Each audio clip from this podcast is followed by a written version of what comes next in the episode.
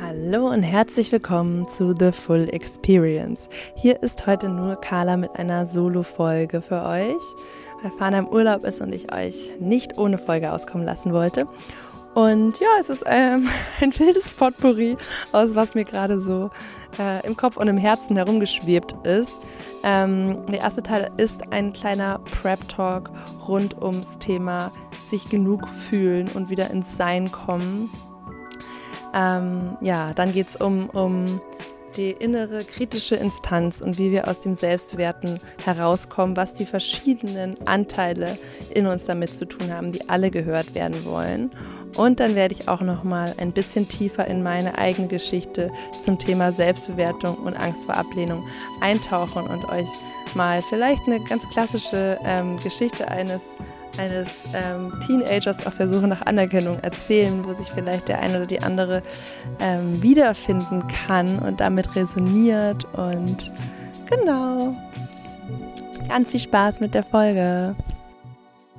Hallo meine Lieben, hier ist heute Carla für euch, eine Solo-Folge. Fana ist im Urlaub auf Sizilien und ich wollte unsere treuesten Full Experiences nicht eine Woche ohne Podcast-Folge lassen. Deshalb ausnahmsweise wieder eine kleine Solo-Folge von mir, von Carla. Ich sitze gerade in dieser wunderschönen Herbstsonne auf der Terrasse und lass mich selber mal überraschen, was heute aus mir rauskommt für eine Botschaft für euch. Ich habe das Gefühl, was ich gerade wahrnehme bei meinen KlientInnen und auch so in den Energien in meinem Umfeld und passend auch zur letzten Folge zur Toxic Productivity, dass im Moment wieder sehr viel Geschwindigkeit aufgebaut wird, wieder sehr viel innerer Druck, sehr viel erreichen wollen, Ziele im Außen. Ja, dass das gerade so die Energien und die Dynamik ist. Gerade auch diese Woche zum Neumond im Skorpion. Ich kenne mich damit immer gar nicht so gut aus, aber ich fühle immer äh, ganz krass die Mondschwankungen und dann schaue ich rein und dann passt das immer ganz gut, was da so steht. Ähm, und der steht für Widerstand, für Resistance. Und ähm, deshalb möchte ich heute, glaube ich, einen kleinen Prep-Talk an euch rausgeben, an mich selbst rausgeben, uns wieder in unser Sein zu entspannen und zu fühlen, dass alles schon da ist. Und vielleicht auch mal zurückzugucken auf deine letzten Wochen, auf deine letzten Monate und zu schauen, in was für einer Energie du warst.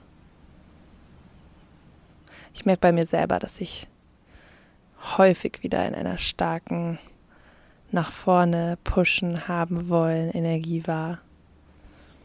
Und das ist eben das Ding mit dieser mit diesen externen Zielen und mit dem sich selbst antreiben und sich zu sehr auf seine Ziele einschießen.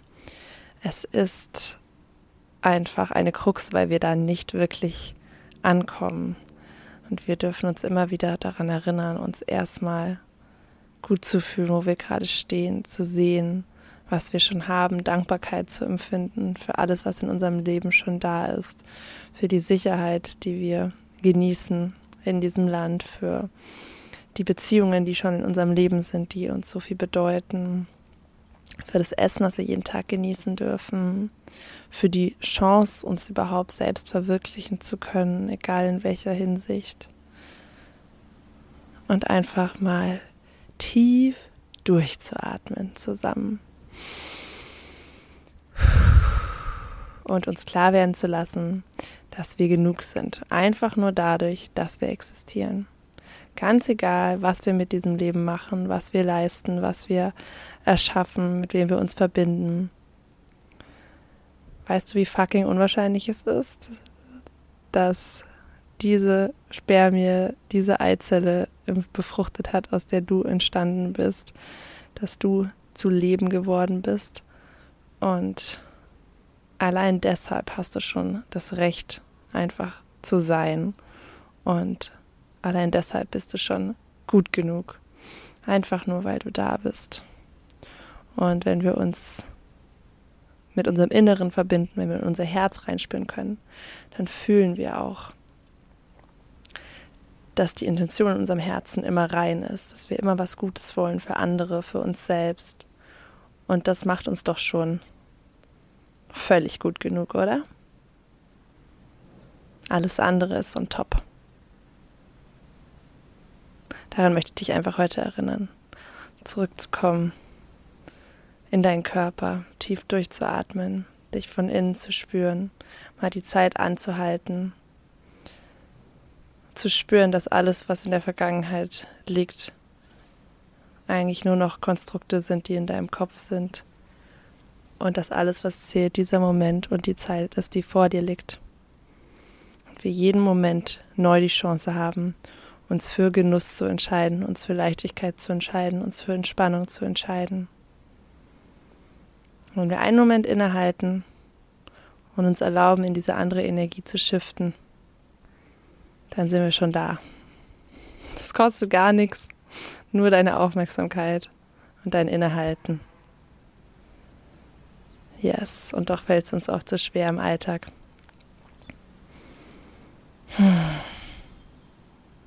Ich merke schon, dass mir das gerade total gut tut.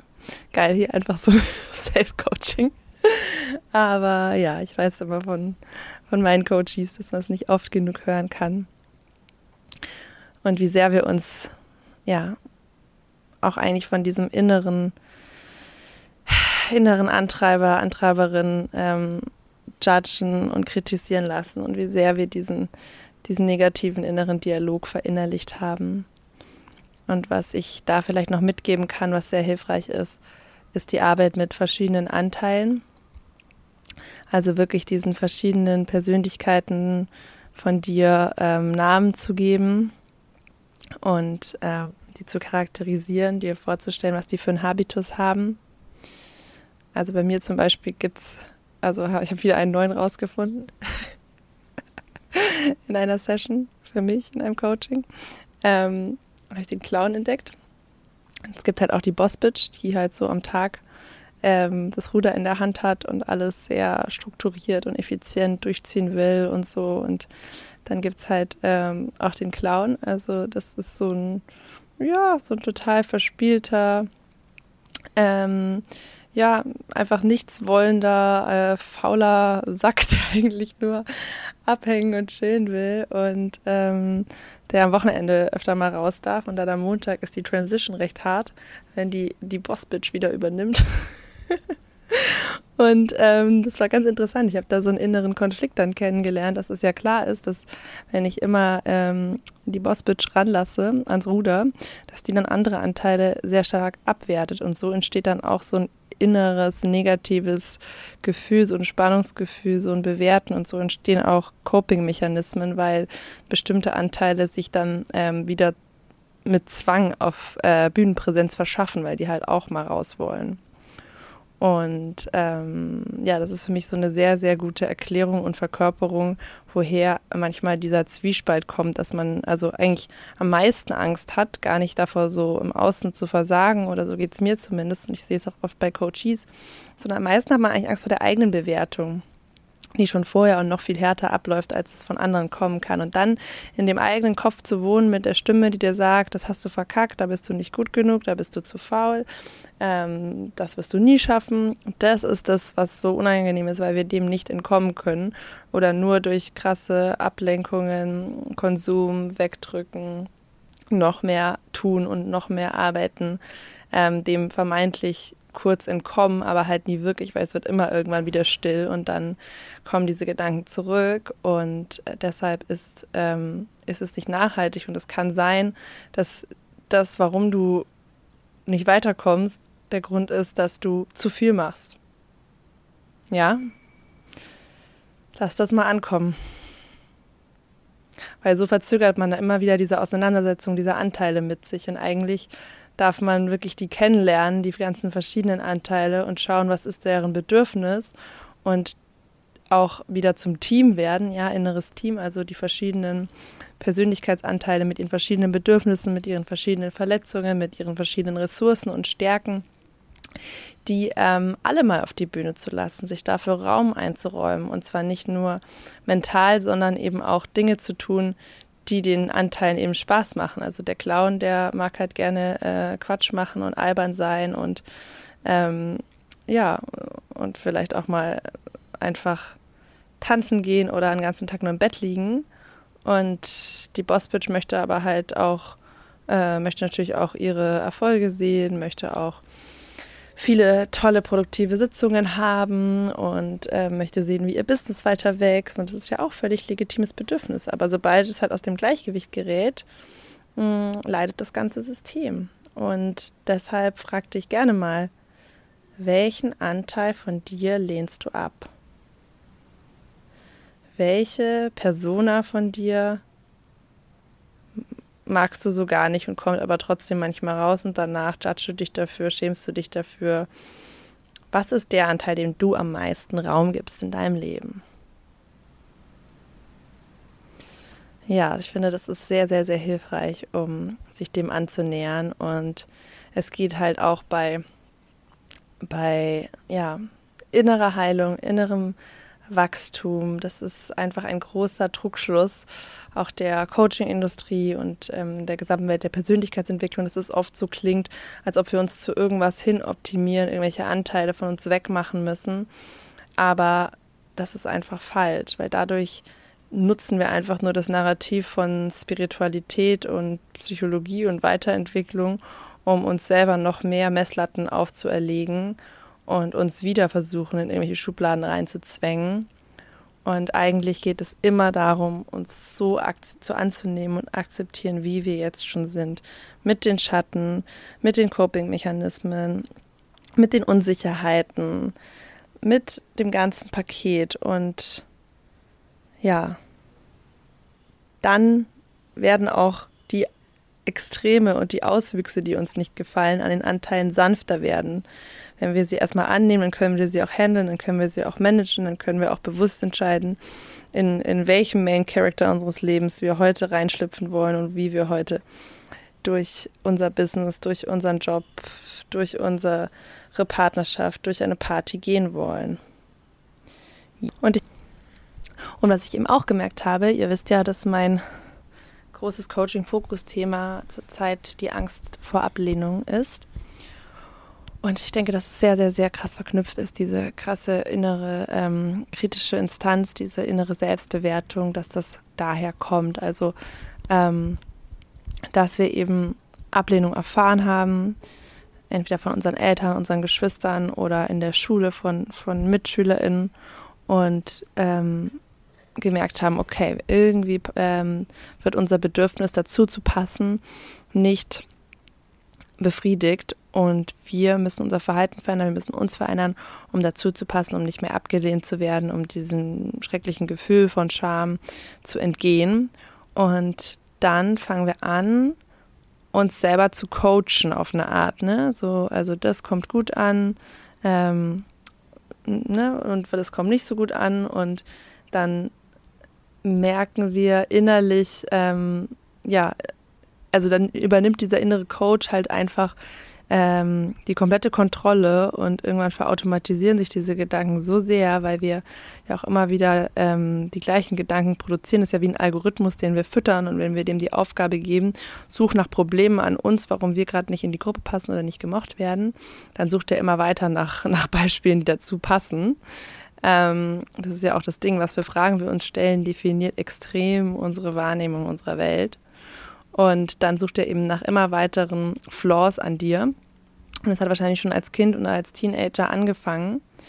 Und ähm, ja, und dann hat sich das eben so ausgeprägt. Das ist wie so ein Warnmechanismus, diese, diese innere Instanz, die dich davor warnen will, dass du auf eine heiße Herdplatte fasst, aka dass du abgelehnt wirst und deswegen ganz schnell ähm, reagiert äh, und dir mit einer Form von einem negativen Gefühl einen kleinen Stromschlag gibt und du ähm, deshalb dann dich angepasster verhältst. Und das halt wieder zu durchbrechen, das ist ein krasser Prozess, Und dein ganzes Nervensystem ist darauf schon ausgelegt und kennt es schon und ist schon so gewöhnt an diesen, an diese, äh, diesen Zustand und was das auf biochemischer, hormoneller Ebene mit deinem Körper macht, dass du schon so gewohnt bist, dich selber runterzumachen und schlecht zu fühlen, dass es einfach gar nicht mehr vertraut ist, wenn in dir ein Cheerleader mit dir spricht und du dich uplifting äh, innerlich mit dir unterhältst und ähm, dir ganz viel Space gibst und ganz viel Credit gibst und sagst, ja, mach einfach mal weniger und es wird dann noch mehr zu dir kommen und du hast es voll verdient und tu einfach, was dir gut tut. Das ist so ungewohnt, weil wir es halt so eine lange Zeit andersrum gemacht haben. Ich kann ja auch noch mal ein bisschen was von meiner persönlichen Story dazu zu erzählen. Das ist auch immer, glaube ich, dann noch mal ein bisschen anschaulicher und verständlicher, warum dieses Thema für mich auch so wichtig ist oder warum mir das so am Herzen liegt, Grund, aufgrund meiner eigenen Geschichte. Also bei mir war das halt so, ich bin ähm, mit, ja, mit zehn oder so sind wir, sind wir nach China gegangen für zwei Jahre. Ich bin dann aus der, meiner Gymnasiumsklasse rausgegangen und ähm, kam dann nach zwei Jahren in der kompletten Isolation, quasi alleine in der Klasse mit zehn Kindern auf einer Schule, wo es kein Internet gab, kein Fernsehen gab, kam ich halt zurück in so eine pubertierende Klasse ins Gymnasium und habe mich halt krass hinterhergefühlt in meiner ganzen Entwicklung, in ähm, ja, in so, was ich wusste, was was ist, was ist cool, was nicht, ähm, die Schule war auch schwer, weil ich vorher quasi Privatunterricht hatte.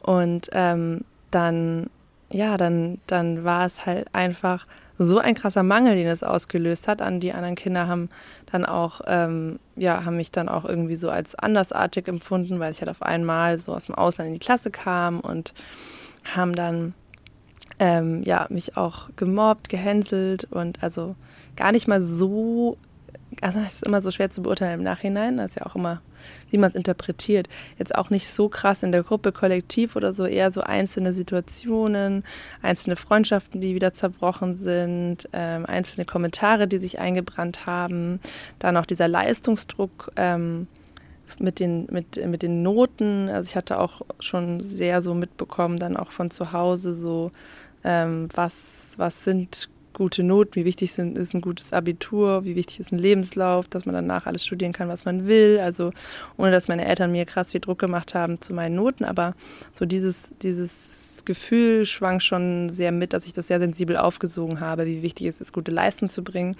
Und dass das halt sagt, ob man schlau ist oder nicht und so. Und dann war ich halt erstmal am struggeln, auch noch mit den Noten. Und dann war das halt einfach, die Schule war einfach nur Druck. Es war einfach ein Ort, das ein Haifischbecken, wo ich hingehe, wo ich ähm, bewertet werde auf jeder Ebene, mein Aussehen von Jungs, dann ähm, in der Gruppendynamik, meine Klamotten, mein, meine Noten von den Autoritätspersonen, die Lehrer, auch teilweise wirklich so alte, kauzige Männer mit Pädagogik aus dem 19. Jahrhundert, ganz schlimm.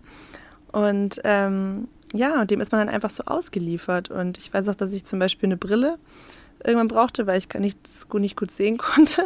Aber ich war, also es war mir, ich hatte so Angst davor, eine Brille zu bekommen, dass ich dann immer weiter nach vorne gezogen bin von den Plätzen, bis ich wirklich ganz vorne saß, damit ich überhaupt noch was an der Tafel lesen kann.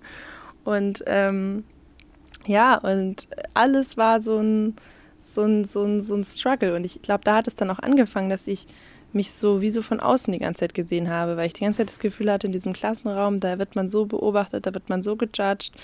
Ähm, und ich habe da auch dann über die Teenagerzeit, über die Jahre so wirklich Panik vor der Schule entwickelt, dass ich nicht hingehen wollte, dass ich wirklich zu Hause war, geheult habe, Angst hatte vor, vor, vor Auseinandersetzungen mit, mit Freundinnen dort und ähm, ja, ich habe das als ganz, ganz toxisch und schlimm empfunden und das ist ja so das erste ja, die prägendsten Erfahrungen, wo du wirklich in einer, in einer Dynamik, in einer Gesellschaft bist. Und das ist ja dann deine Welt in dem Moment. Und ähm, ja, und dann war das halt so, dass ich so mit, ja, mit 15, 16 hat sich das dann irgendwie geschiftet. Auf einmal, ähm, ja, war es, lief es halt irgendwie so mit den Boys und ähm, ich habe unglaublich viel Geld für Klamotten ausgegeben. Ich hatte drei Jobs gleichzeitig, Nebenjobs. Ähm, Babysitten im Supermarkt gearbeitet, Nachhilfe gegeben, um meinen Fast Fashion Konsum afforden zu können. Ähm, das muss man sich mal geben. Also es war einfach so wichtig für mich, äh, wie ich aussah, was ich für Klamotten hatte. Ähm, ich habe nachts mit Lockenwicklern geschlafen, um schöne Haare zu haben. Ich habe, das war so wichtig für mich. Ähm, äh, einen coolen Boyfriend zu haben und so. Also richtig, richtig krass im Außen und da tut mir echt mein Herz weh, wenn ich da an die Carla von damals denke.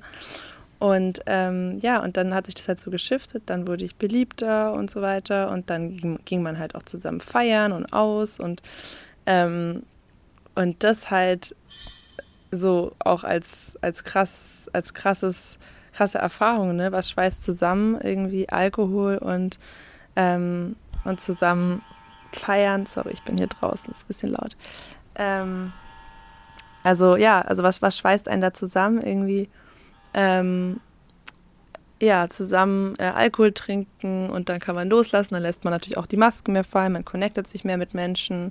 Schon ein Coping-Mechanismus, mit dem ich bis heute struggle, den, ähm, den abzulegen, da mehr in die Authentizität zu kommen, bei mir zu bleiben, mehr auf meine Grenzen zu achten und so. Also ja, seit ein paar Jahren ist es gut, aber ähm, immer noch nicht so, dass ich sagen kann, dass es komplett, komplett frei ist. Und ähm, das, ja, das war halt. Äh, ja, das hat sich damals einfach schon so, so etabliert. Und ähm, das macht total Sinn, wenn man da jetzt zurückschaut, ähm, woher das kommt und was das mit der Angst vor Ablehnung zu tun hat. Vielleicht habt ihr ja auch so eine ähnliche Geschichte oder seht irgendwie ähm, bestimmte Verknüpfungen und Strategien, die sich bei euch schon in der Jugend angelegt haben. Ich finde das schon sehr hilfreich, um es zu verstehen und auch um Selbstmitgefühl aufzubauen, wo das eigentlich herkommt und warum ähm, warum wir alle diese Masken aufhaben und diese Ängste haben, weil viele von uns wirklich ja im toxischen Environment in der Schule auch waren. Und ähm, ja, das sind einfach viele, viele Jahre in der Zeit, in der man dem ausgesetzt ist. Ja, und so habe ich dann eben mir ähm, ja auch ein, ein Bild kreiert von mir, mit dem ich ähm, ja, mit dem ich besonders gut ankam und besonders laut und lustig und selbstbewusst und ähm, ja, viel Reisen und cool Klamotten und immer ein Einser-Abitur und also so, ähm, ja, also dieses alles im Außen, diese Validierung ziehen und dann ähm, funktioniert es ja auch zum Stück weit. Viele Menschen denken ja auch dann, okay, ähm, die Person ist äh, wirklich so selbstbewusst und so. Und in manchen Teilen war ich sicher auch, aber wenn ich es jetzt so zurückschaue, ist natürlich immer schwer zu sagen, jetzt rückwirkend. Natürlich hatte ich da auch noch nicht die Awareness und so, aber ähm, da muss, muss, schon viel aus der Verletzung, aus dem Schmerz heraus gekommen sein. Und wenn ich auch mit Freunden von damals rede, die beschreiben mich auch so als totales, strahlendes, selbstbewusstes Licht. Und das hätte man niemals gedacht, dass ich solche Struggles hatte. Und ähm, ja, das zeigt ja auch, wie sehr man Verletzlichkeit und Gefühle in der Zeit schon weggeschlossen hat. Ja, und dann ähm, war das halt einfach in den 20ern ein mega krasses Holpern ähm, durch Achterbahn der Gefühle, ähm, was vor allem auch Beziehungen angeht und was meine berufliche Findung angeht, weil ist ja klar, dass ein Mensch, der so aus der Schulzeit kommt, ähm, zwar ein Einser-Abitur hat, aber äh, einfach nur um es zu haben und um zu leisten und gar nicht, weil man schon irgendwie eine Idee hat, was will ich, was sind meine kreativen Talente. Und dann natürlich aus so einer Situation heraus nicht entscheiden konnte, was ich wirklich machen will mit meinem Leben beruflich. Und dann noch einen Vater hatte, der mm, sehr leistungsorientiert, berufsorientiert, sehr erfolgreich ähm, war und ähm, mit selber mit Migrationshintergrund und Einwanderer-Story und ähm, da sehr, sehr viel Erwartungen auch aufgebaut hat, ähm, dass ich auch in die Fußstapfen trete und auch eine krasse Wirtschaftskarriere habe und ähm, ja, das war schon sehr, sehr so drin und dann habe ich gar nicht große andere Idee gehabt, außer ähm, ja auch in die Wirtschaft zu gehen. So alles andere war irgendwie gar nicht so on the table und dann war das eben ein ja, auch da lange Ablösungsprozess, auch im Studium noch Angst vor Ablehnung, ähm, mit bestimmten Klicken. Also ja, ich war dann immer super beliebt, hatte immer coole Freunde, aber ähm, gerade im Masterstudium dann auch, im Ausland, in krassen Business Schools. Ich habe mich halt so fremdkörpermäßig gefühlt im Vergleich zu den anderen Leuten, ähm, weil ich halt gespürt habe, das ist eigentlich nicht meins und das ist das Umfeld, in dem ich bin, passt, die äußere Realität passt nicht zu meiner inneren. Und ich weiß noch, dass ich damals oft so dieses Gefühl hatte, ja, jeder würde von außen sagen, mein Leben ist mega perfekt, aber ähm, ich fühle es halt einfach nicht. Und ich hatte auch ähm, Panikattacken und Depressionen mit Mitte 20, ähm, die ich dann ja mit viel innerer Kindarbeit ähm, selbst geheilt habe, ehrlich gesagt. Ich habe auch eine Therapie gemacht. Aber das, was mir am meisten geholfen hat, war wirklich da in die Selbstheilung zu gehen mit, inneren, mit der inneren Kindarbeit. Und ähm, ja, und Stück für Stück über Spiritualität und über immer mehr mich trauen, das zu machen, was ich wirklich machen will, dann ja, noch ein paar Umwege gefahren, Unternehmensberatung, Startup und jetzt heute es aber geschafft habe, mich so frei zu machen, dass ich sagen kann, ich führe den Beruf, den ich mir immer erträumt habe. Ich könnte mir keinen geileren Beruf vorstellen, als mit Menschen in ihrer inneren Welt zu arbeiten, Menschen bei ihrer Heilung zu unterstützen, dabei zu unterstützen, ihr Potenzial zu entfalten, mit Menschen zusammen zu sein, die an eine bessere Welt glauben, die daran glauben, dass wir alle auf einer Bewusstseinswachstumsreise sind hin zu dem Potenzial.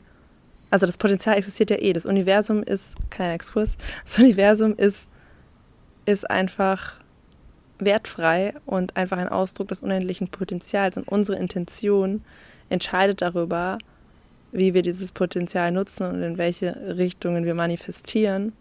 Und ich will einfach mit Menschen zusammen sein, die daran glauben, wenn wir eine positive Intention haben, nicht nur für uns, sondern für etwas viel Größeres für uns, wenn wir bereit sind, unsere Konditionierungen abzubauen für die Generationen nach uns, wenn wir bereit sind, in die Liebe, in die Verbundenheit zu gehen, dass wir dann Stück für Stück uns auch hin zu einer besseren Welt, einer besseren Menschheit bewegen, dass ich mit diesen Menschen arbeiten darf und zusammen sein darf und das Gefühl habe, auf dieser Mission etwas beizutragen und das gleichzeitig so komplett meine Stärken widerspiegelt,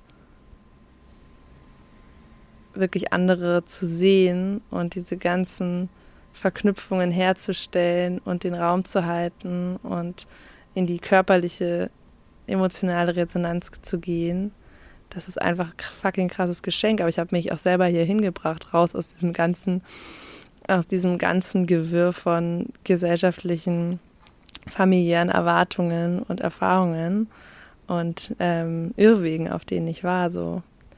Und deshalb ist es halt einfach für mich so, so, so wichtig, diese Angst zu benennen, der einen Namen zu geben und zu zeigen, wie wir uns ihr stellen können und zu zeigen, wie sie ihre Kraft verliert, wenn wir alle dazu stehen, dass wir sie haben und zu zeigen, dass wir auch trotzdem die Schritte gehen können, auch wenn noch Angst da ist und zu zeigen, dass wir sie immer mehr dann beruhigen und hinter uns lassen können und dadurch ein immer krasseres Lebensgefühl bekommen und immer mehr in die Authentizität kommen. Ja, okay, jetzt bin ich hier voll abgedriftet. Aber ja, das ist meine Mission und vielleicht resoniert ja was mit meiner Geschichte auch mit dir. Ähm, würde mich sehr freuen und ja, ähm, genau, dann noch mal kurz dazu eine kleine Werbung. Ähm, es gibt gerade viele, viele schöne Sachen in meiner und Fanas Welt, die du erleben kannst und wo wir zusammen arbeiten können. Ähm, ich habe gerade ein Coaching-Programm, sowohl im 1 zu 1 Container, gerade zu dem Thema Angst vor Ablehnung, aber auch generell, ähm, welche auch immer Blockaden es gibt, die zwischen dir und deiner Vision von dir selbst, von deiner nächsten, deinem nächsten Plateau im Leben, von deiner beruflichen Zukunft oder deiner partnerschaftlichen Zukunft, welche Blockade auch immer dazwischen liegt, die knacke ich mit dir zusammen. In unserer 1 und 1 Arbeit freue mich mega, wenn du dich darauf bewirbst. Findest den Link in den Show Notes. Und es wird auch noch einen Healing Circle geben ab 1. November hier in Kreuzberg. Der findet offline statt und ist ein Holy Space von ganz tollen Frauen, die bis jetzt dabei sind, ähm, wo wir eben uns gemeinsam auch dieser Angst vor Ablehnung stellen, aber auch noch so, so, so viel mehr machen und wirklich die feminine Energie aktivieren, uns austauschen, uns gegenseitig coachen, zusammen meditieren. Also das ist einfach so ein, ein, ein Ort, wo wir ganz viel Kraft schöpfen und uns gegenseitig unterstützen. Der Healing Circle. Kannst du dich auch noch diese Woche anmelden. Und dann gibt es endlich den Full Experience Workshop, den nächsten, wo viele von euch schon drauf gewartet haben. Der ist am 11.11., .11., also schnappt dir schnell ein Ticket, auch in den Show Notes. Und es wird um moderne Spiritualität und vor allem die Kunst des Manifestierens gehen. Ähm, so, so geil, weil ja, das ist einfach gerade sowieso, habe ich das Gefühl, ein geflügeltes Thema. Jeder will wissen, wie manifestieren wir eigentlich. Dabei manifestieren wir ja die ganze Zeit durch alles, was wir, was wir denken, was wir fühlen, was wir tun.